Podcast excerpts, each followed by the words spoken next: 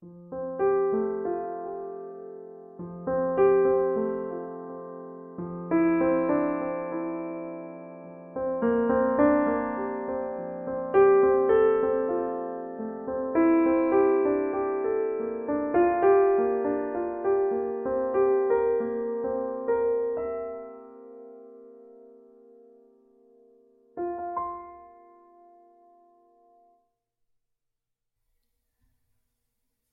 完是不是很想去北欧？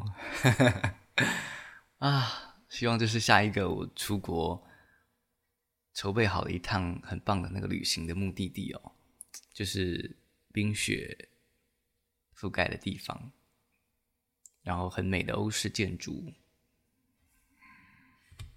啊！欢迎回来，这里是记得吃坚果哦。我们再来看接下来这一小节。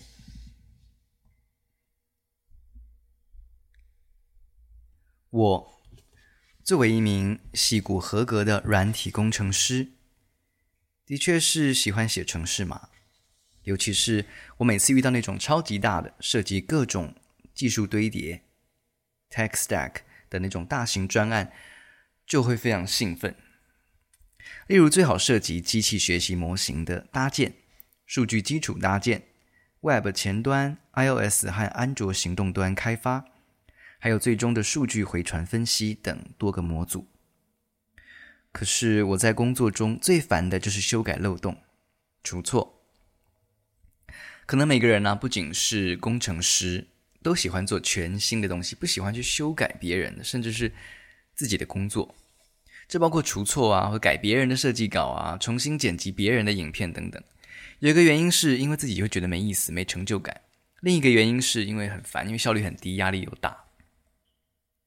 话说啊，我们公司的屏保部门也是真是神通广大，各种起脚来拉杂的小问题都能给你找得出来，所以他们有一个小名叫做“宝藏部门”。每天我都在我们写的城市码里面寻宝，他们在找到宝藏以后，就生成一个个任务需求，发给各个可怜的城市设计师们。哎，你的漏你的漏洞给你吧，这种的，一旦 QA 发现问题，马上会塞给负责的码农处理，毫不留情。根据漏洞的紧急程度，会有不同不同的任务完成截止日期，一定要按时完成。在做一个大专案的时候，QA 会每天检查错误。于是我们每天早上一打开信箱，就会收到非常多的错误报告 （bug report）。之前真的是会嫌烦哦，因为当天还有好多新功能开发需求，诶，谁想要修改漏洞？所以我都不管这些报告，一定要拖到截止日期将近，或者是等所有的专案都全做完，就再回头过来，用一整块的时间，比如两周，把之前的所有的小问题都清干净。合作无间嘛，我就心想。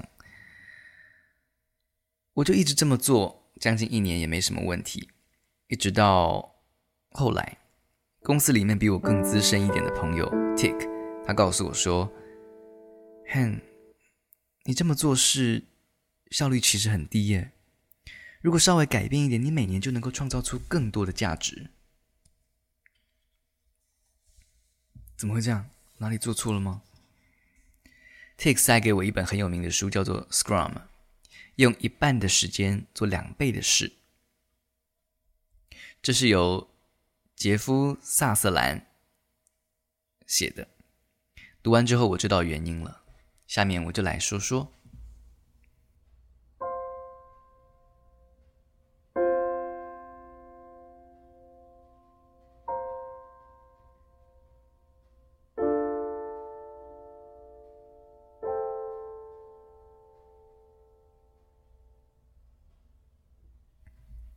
这个 Scrum 其实是一种工作方法，中文翻译为敏捷式工作法。这个方法就是 Scrum 这本书的作者萨瑟兰博士他提出来的。他毕业于西点军校，所以把很多军队里面提升团队战斗力的方法带到了软体开发中。他还曾经担任过十一家软体公司的技术副总裁和技术长。在介绍这个方法之前，我先给你讲一个造车的故事。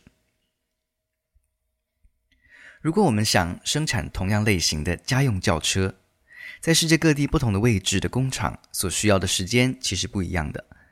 根据剑桥大学的学者马蒂亚斯·霍尔韦格在呃二零零八年发表的论文《超越大规模及精益生产》（Beyond Mass and Lean Production） 这本书当中的统计啊。可以看到，美国、日本还有欧洲国家的车辆制造产业，对一辆规格相近的轿车生产所需要的不同时间的对比。我们从图中可以发现哦，日本的车的企业需要的时间最短，制造速度最快，而欧洲的车企就比较，汽车企业啊就比较慢。尤其是在一九八九年的时候，日本的车企平均只需要十六点八小时就能够下线一辆车，而欧洲则需要三十五点五小时。后来到了两千年的时候，差距有所缩短，不过还是有一些差距。慢工出细活，仅凭简单的推理，你可能会觉得日本造车的品质肯定比不上德国车啊。然而，其实这里还有一个当年的数据，是统计对于一百辆刚刚在工厂下线的新车，检测过后会有多少个小毛病。例如有些焊接点没有焊牢啊，有些组装的时候没有对齐之类的。结果发现，日本出产的车平均只有三十四个缺点，而欧洲车居然有七十八点七个缺陷。我们要知道，这里的比较可都是那些规格相对类似的车，已经做到了各自标准的相对统一。那为什么从结果来看会有这样的问题呢？后来 经过人们仔细观察和研究，发现原来这跟两个不同地区工厂的做事方式和风格有很大的关系。在一九八零年代末，日本车厂的代表丰田公司的生产线是这样工作的：生产线上的每一个工人。手边都会配上一个紧急停止按钮，如果按下之后啊，整个生产线会立刻停止运转。工人们在装配的任何时刻发现问题，都会按下这个按钮。虽然整个生产线停止了，但大家会马上聚过来，齐心协力一同查看问题，解决问题。在那些小错误当场排除之后，再启动马力继续生产。那当时的欧洲代表德国的车厂呢，在生产线上当然也呃配备了紧急停止按钮，但这个按钮可不是能随便按的，按钮是为了防止工人出现意外而安排的，也就是当有重大事故发生，工人才会去按。平时没事的话，工人是不会去按动这个按钮的。所以，车辆组装厂在生产汽车的时候，会一股脑的开足马力，一刻不停的把所有生产环节和一切流程都跑完，直到车辆顺利的下线。等到最后，再把整车送到品质检测的部门，由那里的工人、技师根据标准逐一排查，一个个发现全部的小问题，再把整车送回车厂修理。啊，欧洲生产线的做法完全就是另一个翻版的我。跟我写程式跟做专案的时候一样，QA 每天帮我抓到小漏洞，不想修，等到全部做完了再一次性的解决。结果你也看到了，欧洲车厂的造车速度比日本车厂整整慢了将近一倍，关键品质还更差。原来啊，当场发现问题，当场处理，最后的效果会有这么好啊？这个做事的方法其实就是上面提到的所谓敏捷式工作法。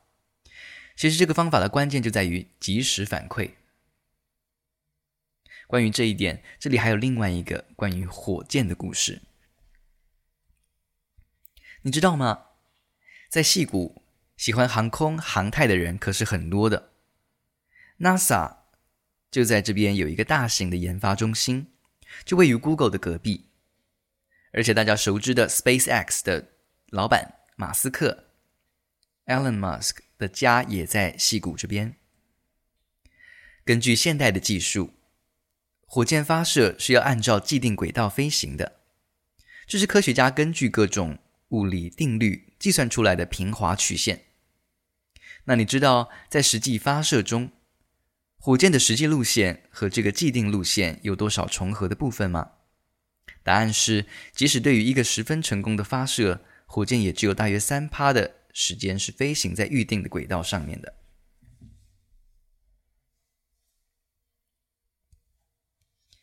我们假设哦，下面有一个图片，就是有红色是预定轨道，然后绿色是实际上的、实际上飞行的轨迹。我们假设哦，图中光滑的曲线是哦，这是刚刚讲的。OK，我们看到火箭在发射出去之后就一直在偏离轨道哦，但是火箭的自动控制系统会采集这种即时资讯，及时提供反馈信号。控制系统在接到信号之后会进行快速计算，然后透过改变喷气方向等方式让火箭调整方向，以免飞偏。不然火箭就会偏离轨道，然后最后因为各种原因摔在地上，变成巨大的烟火。你看。原来有很多错误是不能够等到最后再修复的。及时反馈不仅可以让问题解决的速度变得更快，还会让我们避免一些更大的、最终难以挽回的一些损失。你可能会觉得上面两个例子都是制造业，都是硬体产品，互联网产业需要的软体开发和软体产业的情况完全不一样。直接用硬体领域的结论。套到软体系统进行应用，不科学。那我们再来看一个软体行业的例子。当年在矽谷的 Palm 公司，主要也是研发 PDA 的，包括硬体和软体系统，和苹果公司是一个竞争的关系。Palm 公司本身有一套漏洞记录和统计系统。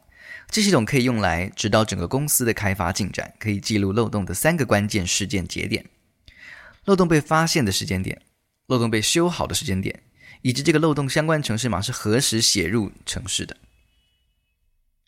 为了对整个公司的情况有准确的了解，公司对几百名软体工程师的漏洞历史进行统计，想知道一个漏洞多久会被修好。一个有意思的结论出现了。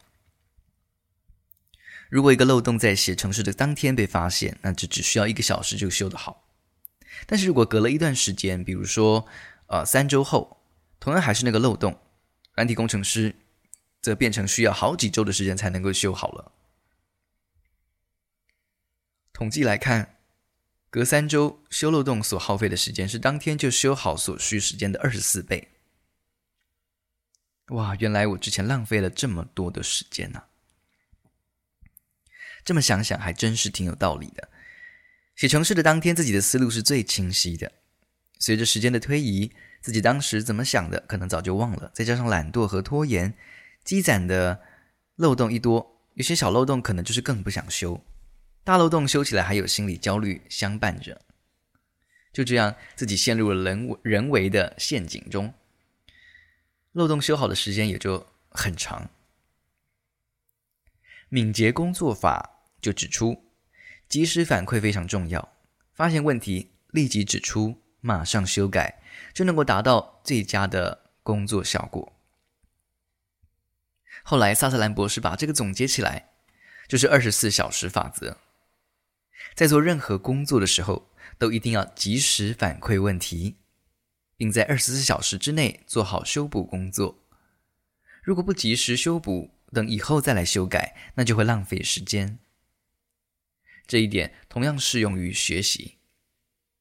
例如，你上课回家做当天的习题，做完之后要是发现错题和不懂的地方，一定要尽快的搞懂，否则以后你再回过头来看这个问题，可能连你当时自己哪里不懂都忘记了，还要重新思考，整体上会浪费很多时间。如果不及时反馈，我们在学习和工作上把时间都浪费在哪里了呢？答案是场景切换 （switch context）。脑科学和心理学研究发现，人们在做每一件事情的时候，脑子里都会形成一个环境。这个环境把思考所需要的神经元和记忆串联起来，给我们提供完成任务所需要的知识，也就是事情的来龙去脉。这就是所谓的场景。而且大脑还会自然的把其他和当前任务无关的事情屏蔽掉，比如说你去打篮球，脑子里想的都是怎么超节啊，怎么投篮啊，动作到不到位啊这种，你这个时候通常都不会去想工作里面的某个演算法做的对不对。每次啊，一旦切换工作内容，脑子里的场景就会被随之切换。而根据生理学研究，切换场景是需要付出时间成本的，因为大脑需要时间去调配相关的资源。随之，外在表现上的工作效率就会变慢。这样，我们总结起来就是：每次只做一件事，并且争取把它做完做好，做到没有瑕疵。这样来看，整体的效率就会最高。真的，不要再去追求多个任务同时处理了，用心的一件一件的去做，会比同时做多件事情更有效率。心情也会更畅快。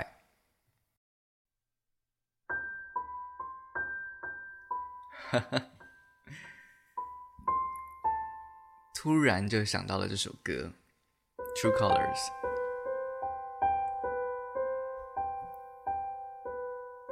不知道，也许是现在这个时候吧，特别有感觉。哎，你知道吗？就是我在。听我自己的这个频道的时候，我感觉特别的安静、祥和，包含我自己的的在说故事，然后跟我的钢琴配着窗外的，有时候是晴天，有的时候是雨声，特别的，就是会特别的有感觉，会特特别。感受特别深哦，因为，因为我们在日常生活中充斥着各种的呃噪音，就是可能就是环境的声音了。但是当我们完全的安静下来的时候，其实我们只听到安静的雨声，安静的这种。去感受当下的时候，我会觉得我好像真的身处在北欧，身处在一个好像就是冰天雪地，然后或者是在一个森林里的小木屋，然后一个靠着窗的小房间，我们在看着书，一种很舒服的感觉，我很享受在每一次，就是。在记得吃坚果的这段时的的日子哦，我也很开心，在人生的这个阶段，我开始记录了，对吧？好，我们回来继续来看。作为一名软体工程师，是不是很难调试？作为一名软体工程师，我除了不喜欢出错。还有一件事也不想做。我们的城市库哦，因为也写了好几年了，所以特别庞大，复杂逻辑层出不穷，真是不敢轻易碰，生怕把哪里弄坏了，再有 QA 过来敲诈我。久而久之，大家就没有办法快速迭代了。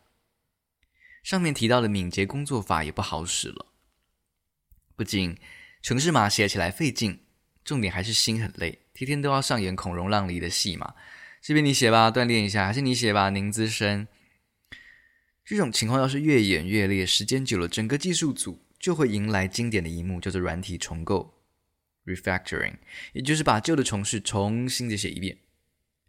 软体重构，尤其是重写那种很多年没人碰过的城市嘛，我们真的是不情愿做，没办法，还是得做嘛。